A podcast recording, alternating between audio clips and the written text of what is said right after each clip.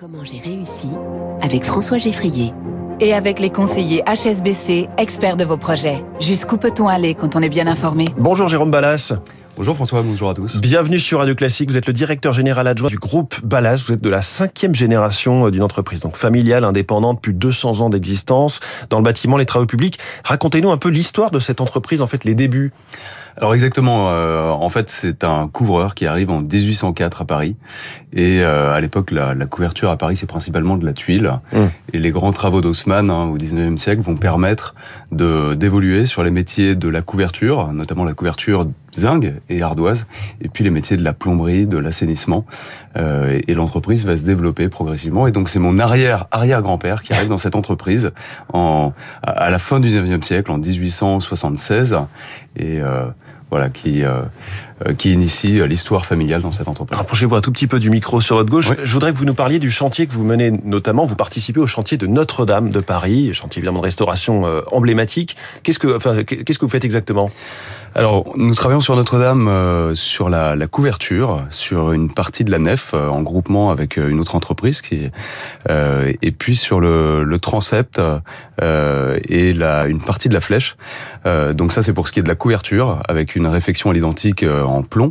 Et puis nous travaillons également avec notre filiale CCR sur la pierre de taille pour le, le cœur, une partie du cœur. Parce que vous êtes à la fois spécialiste de la pierre de taille, mais aussi euh, de tout ce qui est rénovation de patrimoine. Ça, c'est très important. C'est l'un de vos axes euh, majeurs. Hein, Alors exactement, je le disais, euh, autour des métiers de la couverture, oui. nous avons, nous sommes développés sur l'ensemble des métiers de l'enveloppe du bâtiment, de l'étanchéité, du bardage, de l'isolation thermique par l'extérieur, et puis de la pierre de taille. Et autour des métiers de la plomberie, l'ensemble des métiers des corps d'état technique, la CVC, climatisation, ventilation, oui. et puis. Vous et pas puis mettre la clim à Notre-Dame. Non, non, besoin, a, priori, il n'y a pas de clim, il n'y aura Mais pas de clim à Notre-Dame. Il y a une pression particulière quand on est sur ce genre de chantier avec tout le poids politique, l'objectif 2024 pour la réouverture. Tout à fait.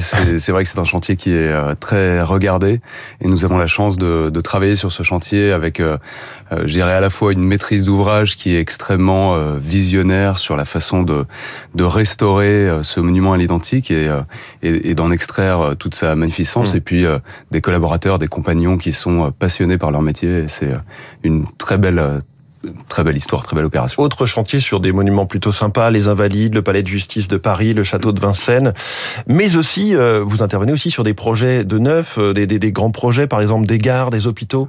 Alors oui, euh, nous travaillons à la fois sur en fait les métiers de l'enveloppe du bâtiment, je le disais, mais également sur les grands projets fluides et énergie, sur des, des, opérations de, de, grande envergure, je dirais de cycle long, oui. plusieurs années, sur de l'hospitalier, sur de l'infrastructure des gares euh, du Grand Paris. Des projets en ce moment, oui, les gares du Grand Paris. Oui, les gares du Grand Paris. Alors euh, la, la gare euh, de la Porte-Maillot, la gare qui est au, à côté du CNIT à la Défense, euh, sont deux gares d'ailleurs qui sont superposées, hein, la Faille et, et le, la, la, gare de la Défense. Là aussi, ça doit être des sujets un petit peu compliqués parce que la fois Porte-Maillot et la Défense, l'espace est un petit peu occupé, à la fois en hauteur, sous, en souterrain. Tout à fait. C'est vrai que euh, ça fait une dizaine d'années nous qu'on travaille énormément sur la fabrication hors site, euh, ce qui nous permet, euh, je dirais, de, de travailler le plus possible hors des contraintes euh, du mmh. chantier, euh, d'éviter les aléas de, de, cette production dans des sites euh, qui sont extrêmement exigeants.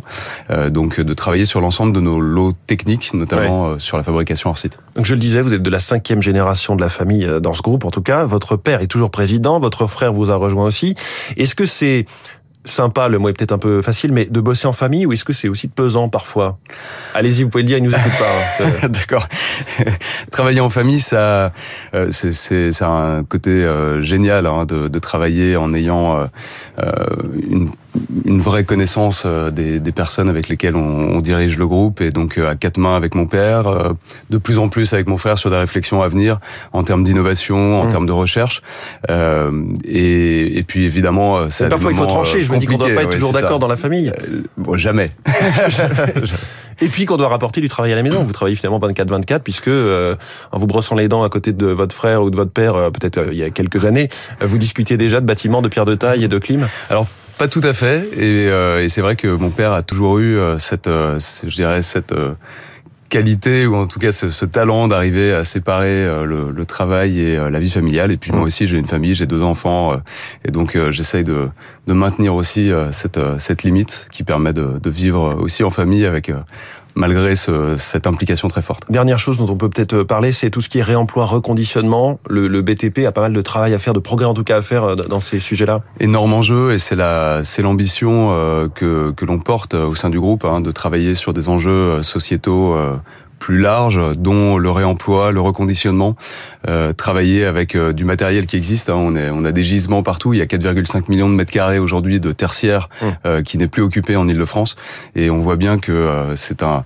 Euh, nous, on y travaille énormément en ce moment pour apporter des solutions qui, qui sont plus locales, qui ne dépendent pas de d'industries, je dirais, éloignées et de, de ressources qui deviennent de plus en plus rares. On le sait bien. Jérôme Ballas, merci beaucoup, le directeur général adjoint du groupe Ballas, donc euh, deux, deux siècles d'existence.